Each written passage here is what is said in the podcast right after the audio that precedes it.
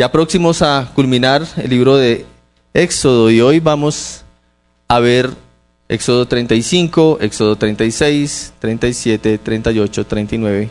Cinco capítulos de Éxodo vamos a ver hoy. Y para ello vamos a pedirle a algunos hermanos, miembros de esta iglesia, que pasen en un momento y lean. Vamos a hacer una lectura para luego sí tener el tiempo de la predicación. ¿Les parece? Quiero que oremos para iniciar y vamos a también pedirle al Señor por la vida de nuestro pastor Nicolás Osorio, que les envía saludos. Se encuentra con su esposa Juanita en México, sirviendo al Señor en iglesias hermanas allí. Oramos, ¿me acompañan por favor? Señor y Padre amado, te damos muchas gracias Dios por este tiempo que nos brindas para adorarte juntos como iglesia, como lo acabamos de hacer cantando tu palabra y ahora adorarte juntos, leyendo tu palabra y poniendo el entendimiento en la lectura de tu palabra, de las escrituras. Y luego escuchando, Señor, la exposición de tu palabra, Dios. Rogamos que nos ayudes para ello y que tu nombre sea honrado, que tu pueblo sea edificado y que los amigos que nos acompañan puedan ser inquietados por la obra de tu Santo Espíritu y movidos a la salvación, Señor. También te rogamos por la vida de nuestro pastor Nicolás, por su esposa Juanita y por el tiempo que tienen allí en la iglesia hermana en México, Señor. Que tu gracia y tu favor estén también sobre sus vidas. Te lo suplicamos en Jesús nuestro Señor. Amén. Vamos a leer Éxodo 35 y quiero invitar a mi hermano Alfonso, seguido mi hermano Carlos, luego mi hermano Manuel y finalmente mi hermano Frankie.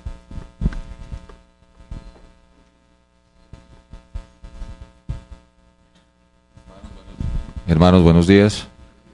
Vamos a dar lectura a la palabra de Dios. Éxodo 35, versículo 1. Entonces Moisés reunió a toda la congregación de los hijos de Israel y les dijo, Estas son las cosas que el Señor ha mandado hacer.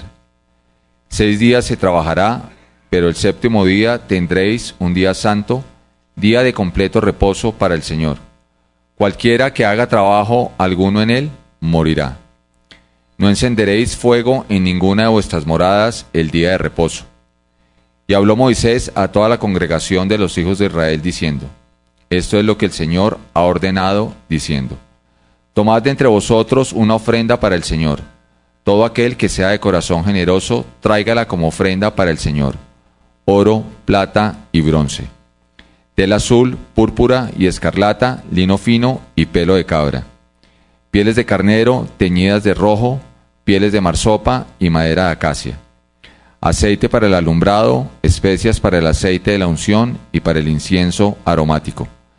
Piedras de ónice y piedras de engaste para el efod y para el pectoral. Y que venga todo hombre hábil de entre vosotros y haga todo lo que el Señor ha ordenado.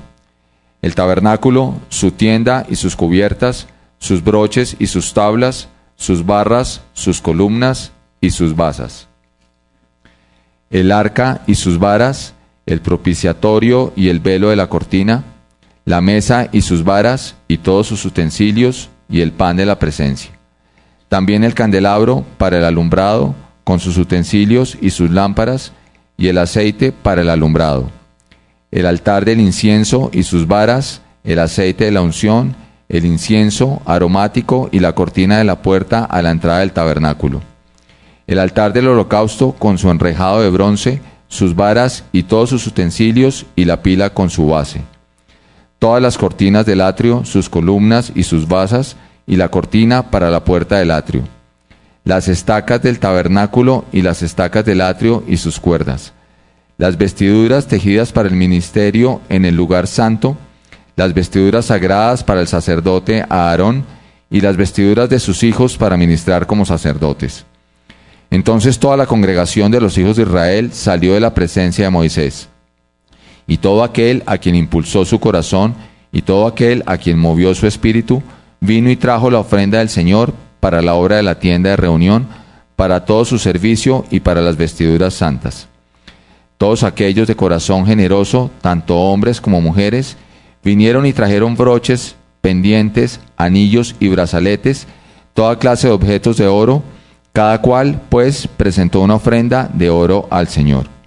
Y todo aquel que tenía tela azul, púrpura, escarlata y lino fino, pelo de cabra, pieles de carnero teñidas de rojo y pieles de marsopa, los trajo. Todo aquel que podía hacer una contribución de plata y bronce trajo la contribución reservada para el Señor. Y todo el que tenía madera de acacia para cualquier obra del servicio la trajo.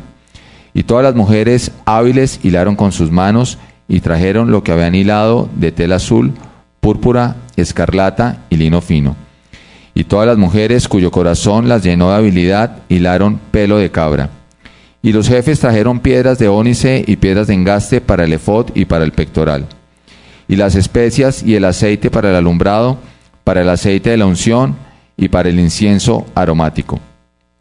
Los hijos de Israel, todos los hombres y mujeres, cuyo corazón los movía a traer algo para toda la obra que el Señor había ordenado por medio de Moisés que se hiciera, trajeron una ofrenda voluntaria al Señor. Entonces Moisés dijo a los hijos de Israel, Mirad, el Señor ha llamado por nombre a Besaleel, hijo de Uri, hijo de Ur, de la tribu de Judá, y lo ha llenado del Espíritu de Dios en sabiduría, en inteligencia, en conocimiento y en toda clase de arte, para elaborar diseños, para trabajar en oro, en plata y en bronce, y en el labrado de piedras para engaste y en el tallado de madera y para trabajar toda clase de obra ingeniosa. También le ha puesto en su corazón el don de enseñar, tanto a él como a Oliab, hijo de Isamac, de la tribu de Dan. Los ha llenado de habilidad para hacer toda clase de obra de grabador, de diseñador y de bordador en tela azul, en púrpura y en escarlata y en lino fino, y de tejedor, capacitados para toda obra y creadores de diseños. Y Besaleel a Oliab y toda persona hábil en quien el Señor ha puesto sabiduría e inteligencia, para saber hacer toda la obra de construcción del santuario, harán todo conforme a lo que el Señor ha ordenado. Entonces llamó Moisés a Besaleel y a Oliab, y a toda persona hábil en quien el Señor había puesto sabiduría, y a todo aquel cuyo corazón le impulsaba a venir a la obra para hacerla. Y recibieron de Moisés todas las ofrendas que los hijos de Israel habían traído para hacer la obra de la construcción del santuario y ellos seguían trayéndole ofrendas voluntarias cada mañana. Así que vinieron todos los hombres hábiles que hacían todo el trabajo del santuario, cada cual del trabajo que estaba haciendo, y dijeron a Moisés, el pueblo trae más de lo que se necesita para la obra de construcción que el Señor nos ha ordenado que se haga.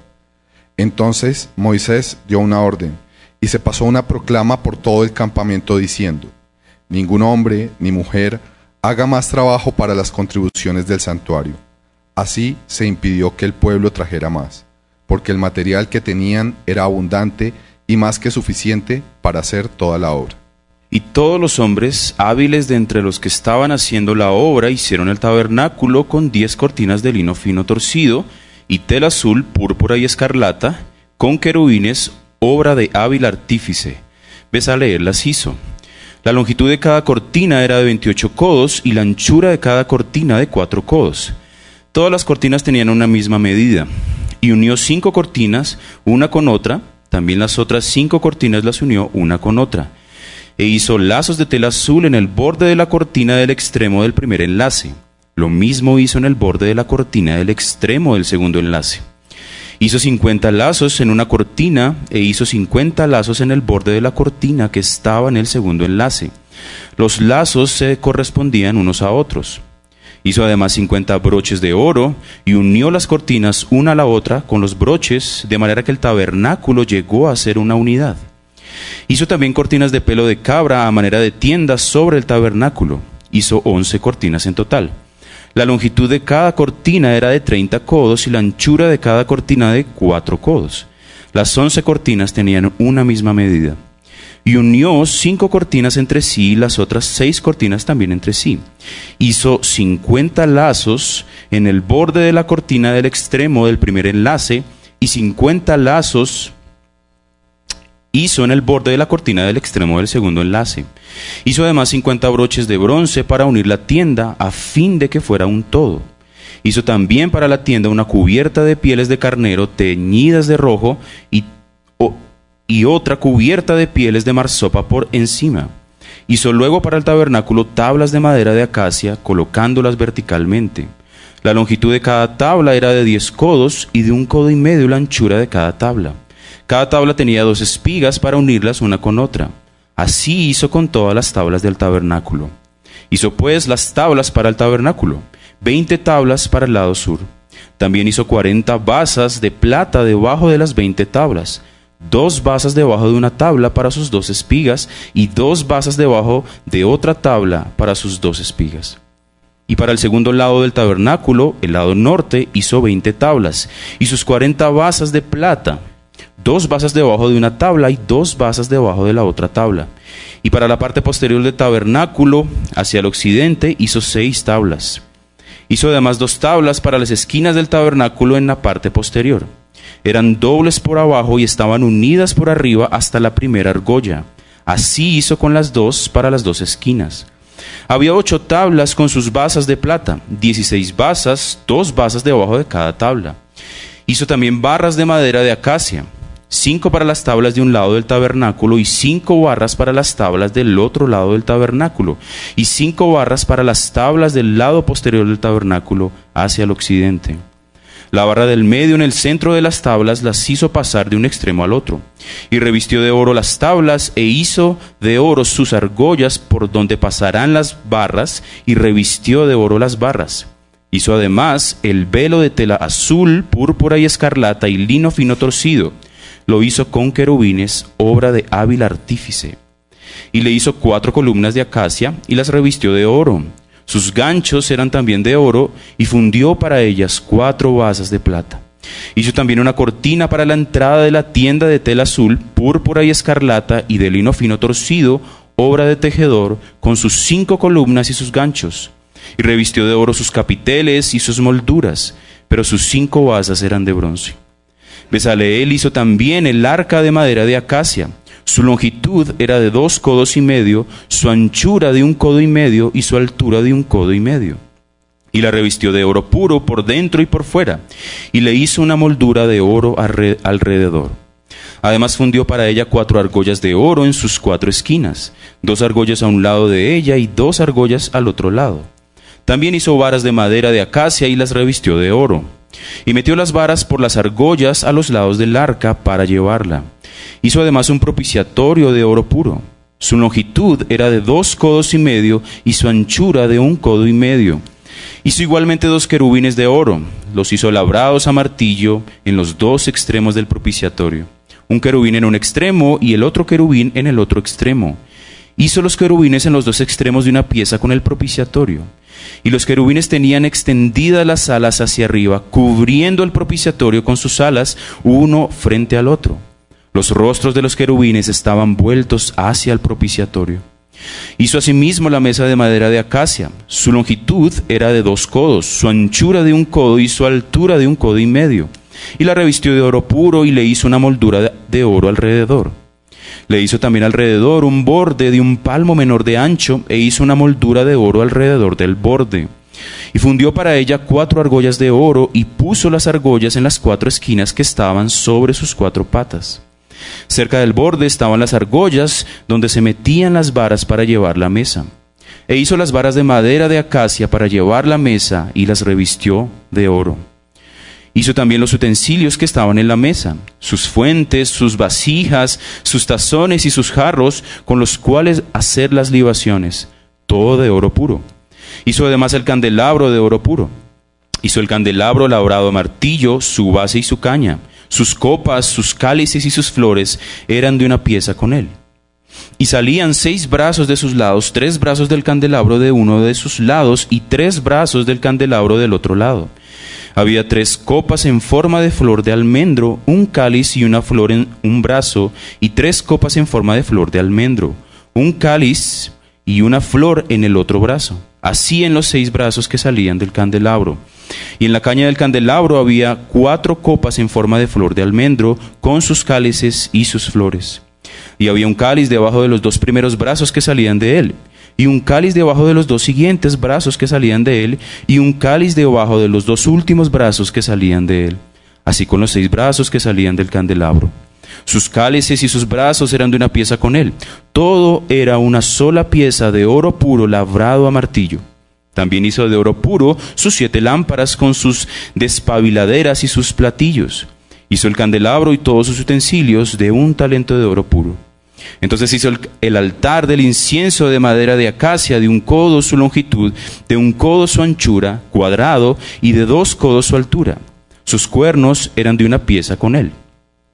Lo revistió de oro puro, su parte superior, sus lados en derredor y sus cuernos, e hizo una moldura de oro alrededor. Y le hizo dos argollas de oro debajo de su moldura en dos de sus lados, en lados opuestos, por donde pasarán las varas con las cuales transportarlo. Entonces hizo las varas de madera de acacia y las revistió de oro. E hizo el aceite, de la santa unción y el incienso puro de especias aromáticas, obra de perfumador Hizo también el altar del holocausto de madera, de madera de acacia, de cinco codos su longitud, de cinco codos su anchura, cuadrado y de tres codos su altura. Y le hizo cuernos en sus cuatro esquinas. Los cuernos eran de una misma pieza con el altar, y lo revistió de bronce. Hizo también todos los utensilios del altar, los calderos, las palas, los tazones, los garfios y los braseros. Todos sus utensilios los hizo de bronce. Y por debajo, debajo de su borde, hizo para el altar un enrejado de bronce en forma de red que llegaba hasta la mitad del altar. Y fundió cuatro argollas en los cuatro extremos del enrejado de bronce por donde se metían las varas. Hizo también las varas de madera de acacia y las revistió de bronce. Y metió las varas por las argollas que estaban en los lados del altar para transportarlo. Lo hizo hueco de tablas Además hizo la pila de bronce y su, base de bronce, con los espejos de las mujeres que servían a la puerta de la tienda de reunión. Hizo también el atrio, hacia el lado del Negev, al sur. Las cortinas del atrio eran de lino fino torcido de cien codos. Sus veinte columnas y sus veinte basas eran de bronce. Los ganchos de las columnas y sus molduras eran de plata. Por el lado norte había cien codos. Sus veinte columnas con sus veinte basas eran de bronce, los ganchos de las columnas y sus molduras eran de plata. Por el lado occidental había cortinas de cincuenta codos con sus diez columnas y sus diez basas. Los ganchos de las columnas y sus molduras eran de plata. Y por el lado oriental había cincuenta codos. Las cortinas a un lado de la entrada eran de quince codos, con tres columnas y sus tres basas, y lo mismo al otro lado. A los dos lados de la puerta del atrio había cortinas de quince codos con sus tres columnas y sus tres basas. Todas las cortinas alrededor del atrio eran de lino fino torcido. Y las basas para las columnas eran de bronce, los ganchos de las columnas y sus molduras de plata, y el revestimiento de sus capiteles de plata. Y todas las columnas del atrio tenían molduras de plata y la cortina de la entrada del atrio de tela azul, púrpura y escarlata y lino fino torcido era obra de tejedor. La longitud era de veinte codos y la altura de cinco codos, lo mismo que las cortinas del atrio. Sus cuatro columnas y sus cuatro basas eran de bronce, sus ganchos eran de plata, y el revestimiento de sus capiteles y sus molduras eran también de plata. Todas las estacas del tabernáculo y del atrio alrededor eran de bronce esta es la suma de las cosas del tabernáculo, el tabernáculo del testimonio, según fueron enumeradas conforme al mandato de Moisés para el servicio de los levitas, bajo la dirección de Itamar, hijo del sacerdote Aarón. Y Besaleel, hijo de Uri, hijo de Ur, de la tribu de Judá, hizo todo lo que el Señor había mandado a Moisés. Y con él estaba Auliab, hijo de Aisamac, de la tribu de Dan, un grabador, artífice y tejedor en tela azul, púrpura y escarlata y el lino fino. El total del oro empleado para la obra en toda la obra del santuario, es decir, el oro de la ofrenda mecida fue de 29 talentos y 730 ciclos, según el ciclo del santuario, y la plata de los que fueron contados de la congregación fue 100 talentos y 1775 ciclos, según el ciclo del santuario una beca por cabeza, o sea, medio ciclo, según el ciclo del santuario, por cada uno de los que fueron contados de 20 años arriba, por cada uno de los 603.550.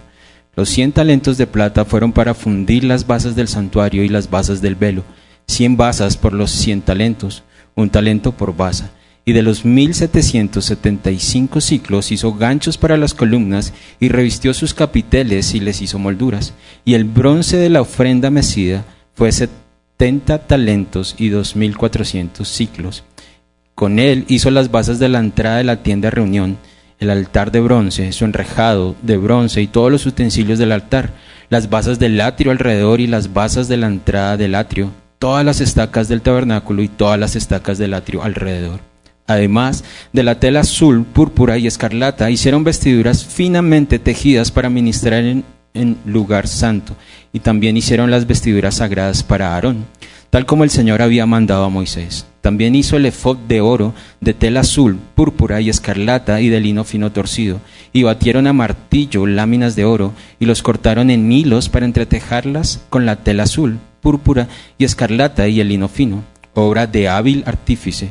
Hicieron para el efod hombreras que se fijaban al mismo, y lo fijaron sobre sus dos extremos, y el cinto hábilmente tejido que estaba sobre él era del mismo material, de la misma hechura, de oro, de de tela azul, púrpura y escarlata y de lino fino torcido, tal como el Señor había mandado a Moisés.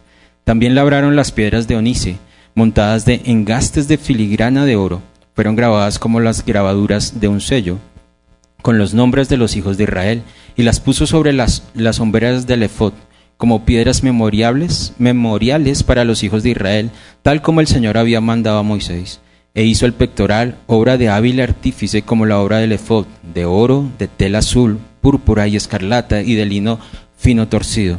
Era cuadrado y doble, hicieron el pectoral de un palmo de largo y un palmo de ancho al ser doblado, y montaron en él cuatro hileras de piedras. La primera hilera era un rubí, un topacio y una esmeralda, la segunda hilera era una turquesa, un zafiro y un diamante. La tercera hilera era un jacinto, una agata, y una amatista, y la cuarta hilera era un berilo, un ónice y un jaspe. Estaban montadas en engaste de filigrana de oro, y las piedras correspondían a los nombres de los hijos de Israel. Eran doce, conforme a sus nombres, grabadas como las grabaduras de un sello, cada uno con su nombre conforme a las doce tribus, y en el pectoral hicieron cadenillas de oro puro en forma de cordones trenzados Hicieron también dos engastes de filigrana de oro y dos anillos de oro, y pusieron los dos anillos en los dos extremos del pectoral, y pusieron los dos cordones de oro en los anillos al extremo del pectoral, y colocaron los otros dos extremos de los dos cordones en los dos engastes de filigrana, y los fijaron en, la, en las sombreras del efod en su parte delantera. Hicieron otros dos anillos de oro y los colocaron en los dos extremos del pectoral, en el borde de al lado interior del efod, e hicieron otros dos anillos de oro y lo pusieron en la parte inferior de los dos hombres del efod.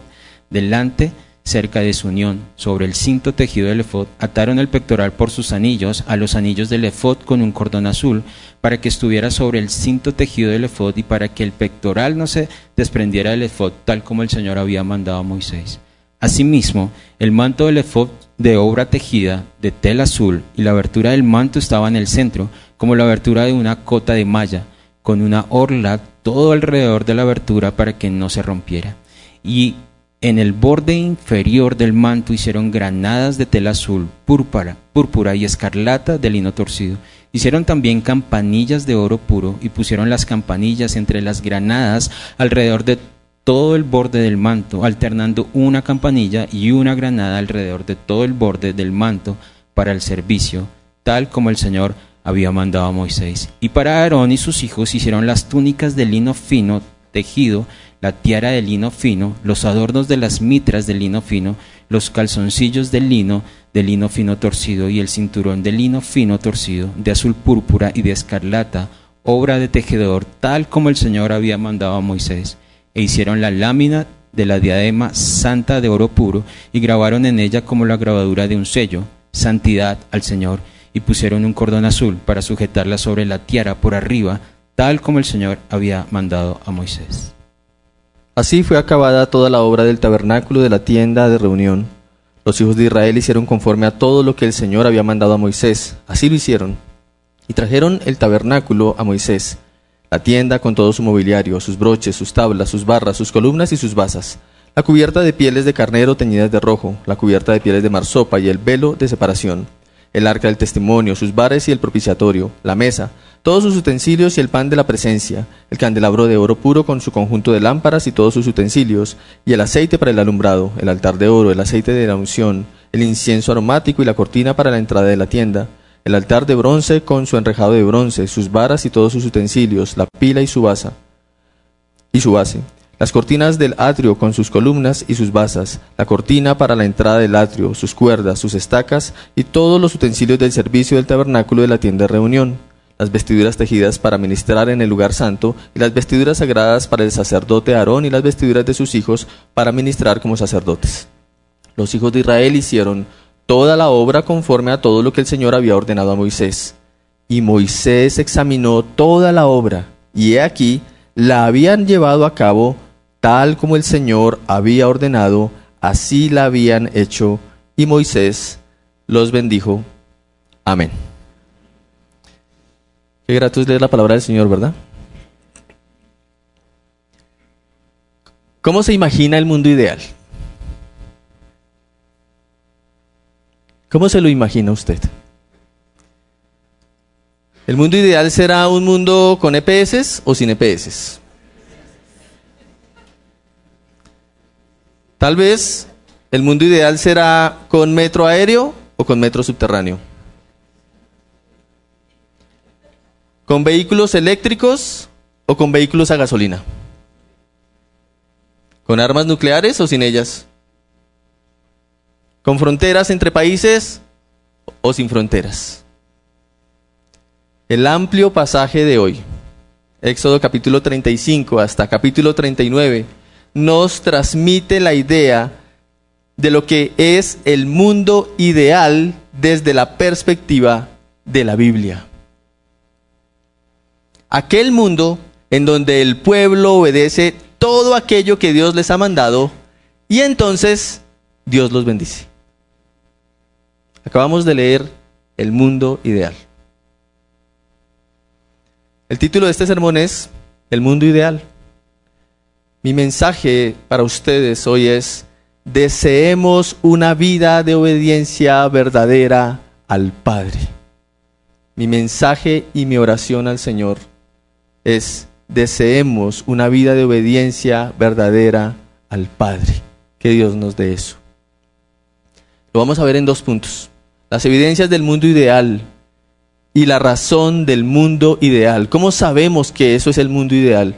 ¿Y cuál es la razón de que exista tal mundo ideal? Iniciamos con el primer punto, las evidencias del mundo ideal. La obediencia es la evidencia del mundo ideal. La obediencia a Dios es la evidencia del mundo ideal. En nuestra lectura se evidencia la disposición del pueblo a obedecer los mandatos de Dios. No solamente la disposición, sino que esa disposición está seguida de las acciones obedientes. Trajeron la ofrenda al Señor, lo que Dios pidió. Hicieron toda la obra del tabernáculo con su mobiliario, como lo leyeron los hermanos. Hicieron las vestiduras sacerdotales. Culminaron todo conforme a lo que el Señor le había ordenado a Moisés. Y al ser examinada la obra, porque luego llevaron todo para que Moisés lo examinara, al ser examinada la obra, ésta cumplía con todos y cada uno de los requisitos indicados por Dios y entonces Moisés los bendijo. El pasaje nos ha puesto frente al mundo ideal. Pero ¿qué tipo de mundo es ese? Es aquel mundo en donde los hombres escuchan los mandatos de Dios y tienen toda la disposición para obedecer a Dios. Actúan sus acciones, obedecen a Dios como Él lo mandó y finalmente son bendecidos por su obediencia. Eso es lo que acabamos de leer. ¿Saben? Jesucristo se hizo hombre para cumplir con ese tipo de vida. Jesucristo se encarnó, siendo Dios eterno, para vivir de esa manera. Una vida centrada en la obediencia y la complacencia plena de Dios el Padre. Esa fue la vida que vivió nuestro Señor, nuestro Salvador, cuando se encarnó. En su vida encarnada, Cristo dio evidencias de obedecer al Padre como su punto principal y su objetivo primordial. A eso vino, a obedecerlo. Como lo leíamos al inicio en el Salmo 40. Pastor Nicolás lo leía y el versículo 8, si aún lo recuerda al principio, decía, al hacer tu voluntad, Dios mío, el hacer tu voluntad, Dios mío, me ha agradado y tu ley está en medio de mi corazón. no es algo externo. Me ha agradado hacer tu voluntad y tu ley está es en mi corazón, allá en medio está tu ley. ¿Quién puede decir eso? Cristo. Ese pasaje, de nuevo el Salmo 40, es citado en Hebreos 10, que también se leía. Hebreos 10 dice, por lo cual al entrar en el mundo, dice, o más bien el escritor a los Hebreos cita el Salmo 40 y dice, por lo cual al entrar en el mundo, dice, sacrificio y ofrenda no has querido. Dios, tú no quieres sacrificio y ofrenda, pero un cuerpo has preparado para mí. ¿Quién puede decir eso? Cristo. En holocaustos y en sacrificios por el pecado no te has complacido en tanto sacrificio y tanto holocausto. Entonces dije, he aquí yo he venido, en el rollo del libro está escrito de mí, para hacer, oh Dios, tu voluntad. A eso vino Cristo. Jesús vino con el propósito de obedecer a su Padre y aún en su niñez, unos 12 años, lo manifestó. ¿Se acuerdan? Jesús está en Jerusalén, sus padres se van con la caravana y la familia y ¿quién se les quedó? El Hijo. Jesús se les quedó. Se devuelven desesperados como cualquier padre buscando a, a su hijo que se le ha extraviado y tres días después lo encuentran. Cuando le vieron se sorprendieron y le dijo su madre, Hijo, ¿por qué nos has hecho así? He aquí tu padre y yo te hemos buscado con angustia. Entonces él les dijo, ¿por qué me buscaban? ¿No sabían que en los negocios de mi padre me es necesario estar? Desde su niñez estaba manifestando su propósito de vida, lo que era primordial para él.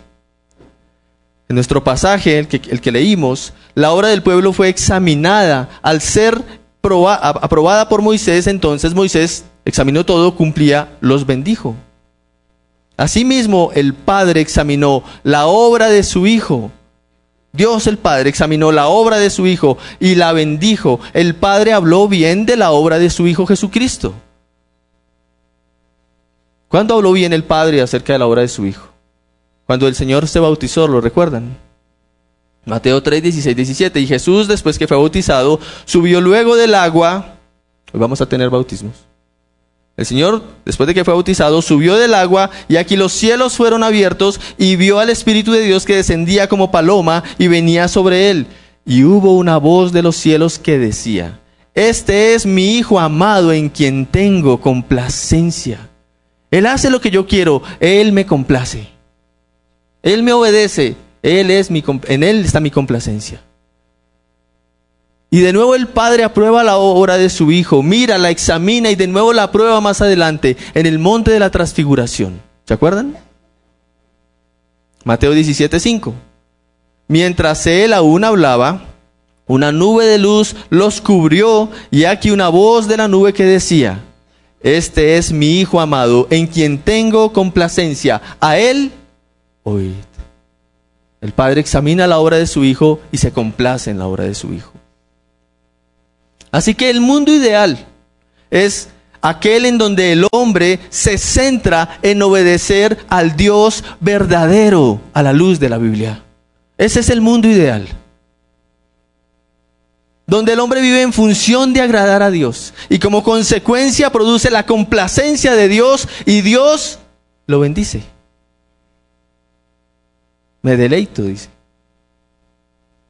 Jesucristo es el único que ha vivido con esa prioridad y de esa manera. Él es el único que ha vivido de esa forma. De hecho, si levantamos la mirada para ver a nuestro alrededor, es evidente que el mundo que nos rodea no obedece a Dios. La naturaleza humana no considera la obediencia a la palabra de Dios como el mundo ideal. Parece lo contrario, ¿cierto? Obedecerlo es el mundo aburrido no es el mundo ideal. Por el contrario, el hombre se resiste a los mandatos de Dios que están expresados en las escrituras, en la Biblia, y se opone construyendo un mundo contradictorio a Dios. Por tanto, es un mundo frágil que el hombre trata de construir, que por más que lo modifique o lo trate de ajustar en su desobediencia a Dios, jamás llegará a ser un mundo ideal para los hombres. Ponga el metro por donde quiera. El mundo ideal es muchísimo más que eso. Únicamente Cristo ha deseado y ha cumplido con la obediencia verdadera al Padre. Él nos mostró cuál es el mundo ideal. Así que, ¿cómo es posible? Piense juntamente conmigo esto.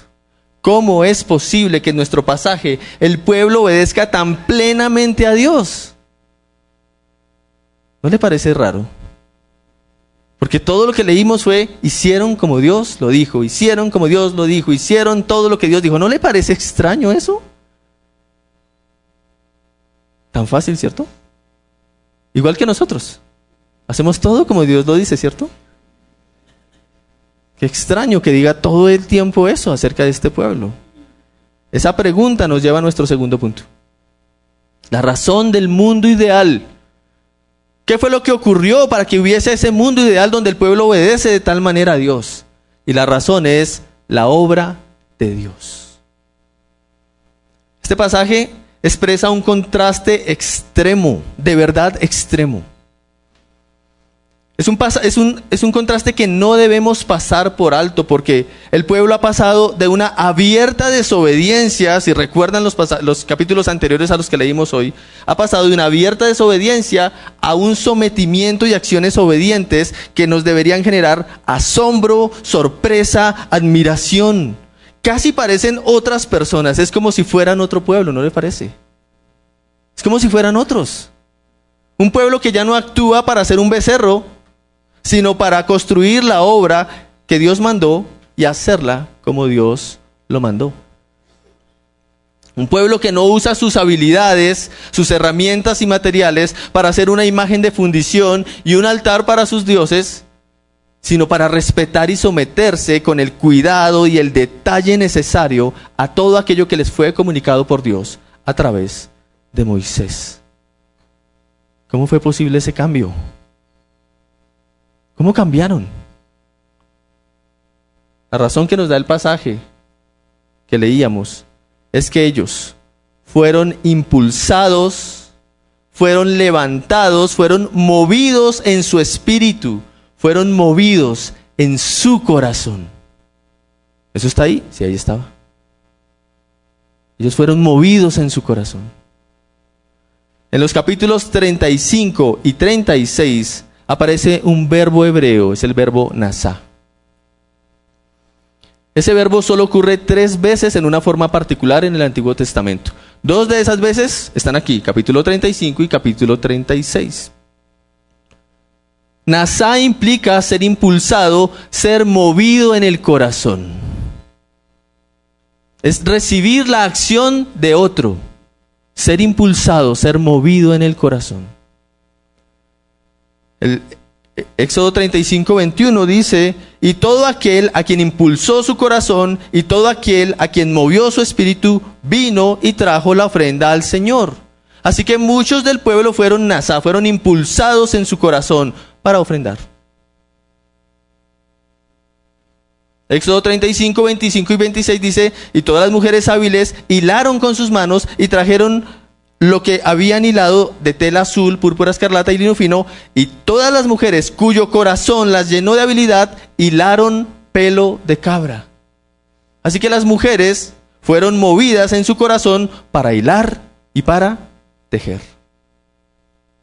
Éxodo 36, 2 dice, entonces llamó Moisés a Besaleel y a, a Oliab y a toda persona hábil en que el Señor había puesto sabiduría y a todo aquel cuyo corazón le impulsaba a venir a la obra para hacerla.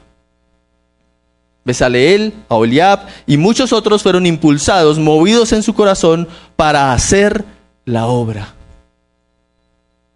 En resumen, muchos de este pueblo, hombres, mujeres, muchos de ellos, fueron impulsados, fueron movidos en su corazón para obedecer el mandato de Dios eso fue lo que ocurrió. ¿Estamos ante otro pueblo? Sí, es otro pueblo. Externamente son los mismos. Son los mismos.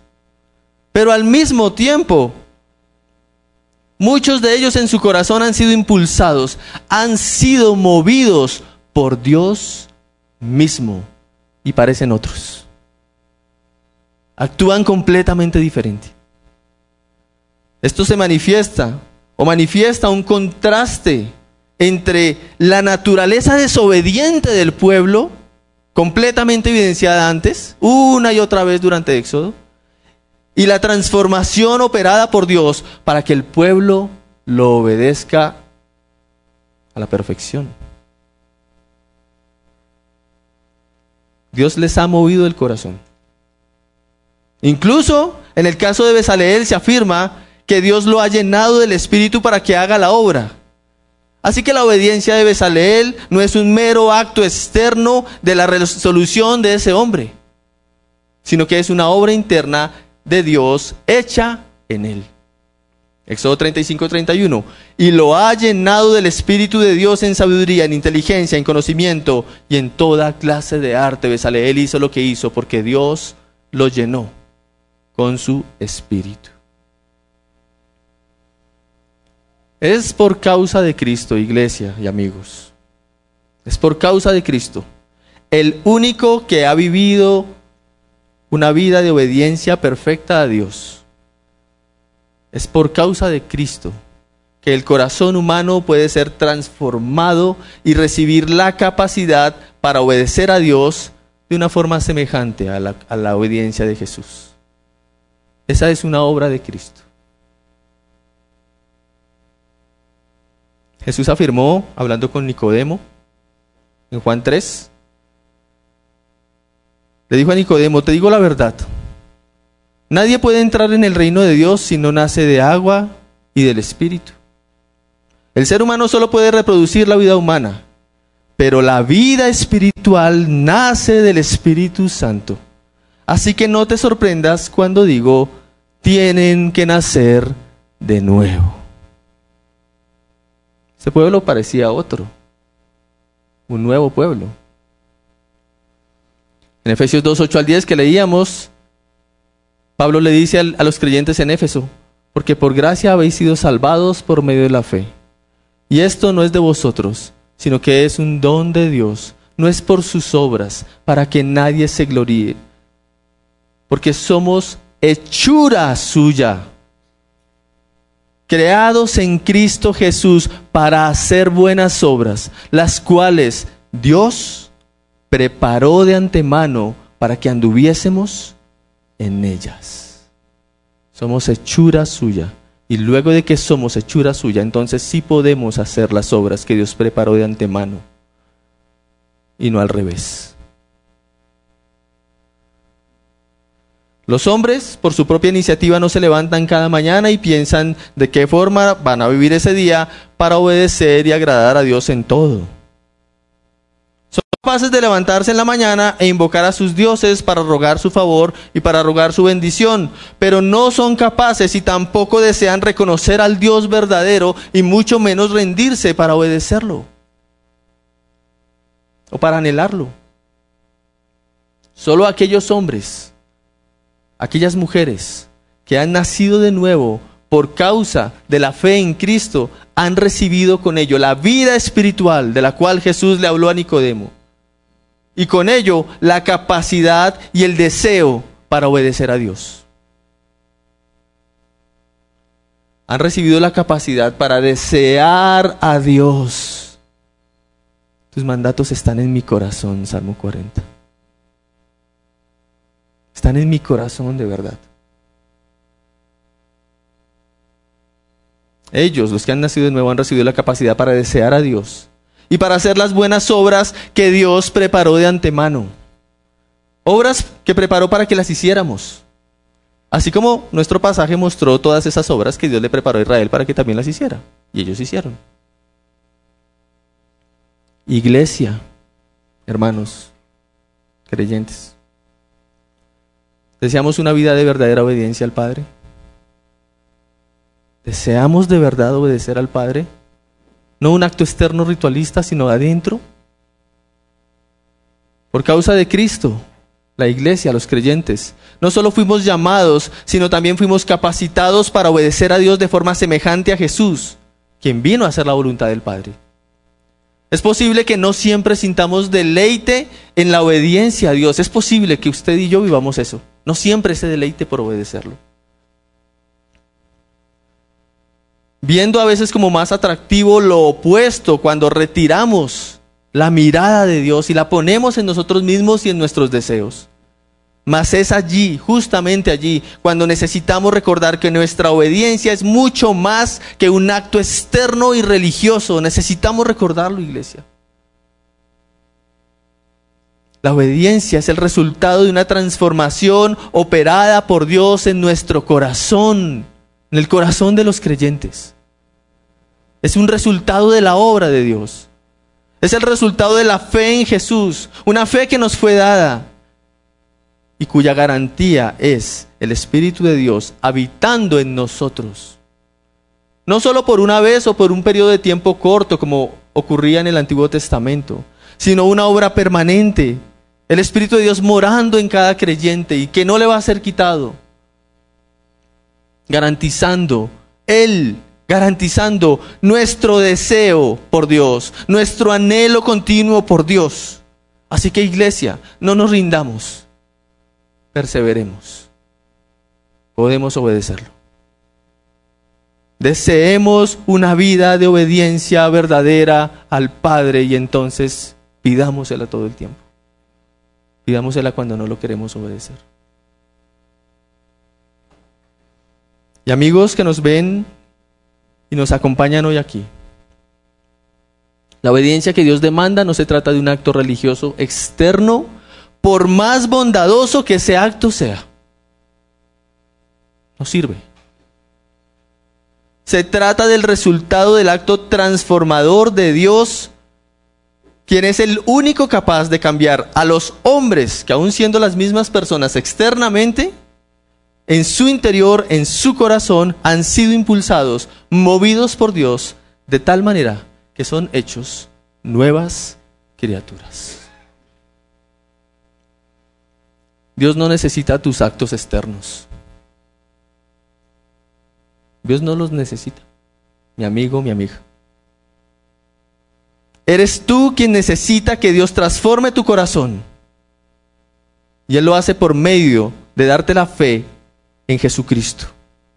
Si tú lo buscas reconociendo tu condición desobediente y opuesta a Dios en arrepentimiento y depositas tu confianza en Cristo, lo hallarás, lo recibirás.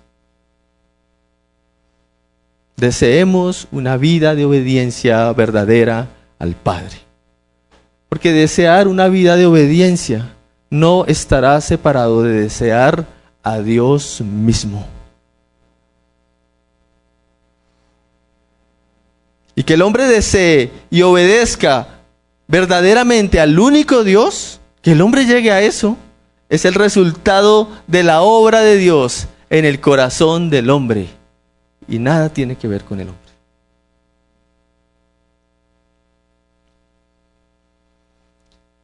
Aquellos que han creído en Cristo y que han depositado su confianza en su obra de salvación. Aquellos que han reconocido que Cristo murió como sustituto en una cruz y que Él fue aprobado por Dios al resucitarle de entre los muertos, aquellos han de ser bautizados por la iglesia. ¿Saben por qué? Porque Él lo mandó. Así que la iglesia cuando bautiza está obedeciendo a Dios. Está haciendo lo que Él dijo.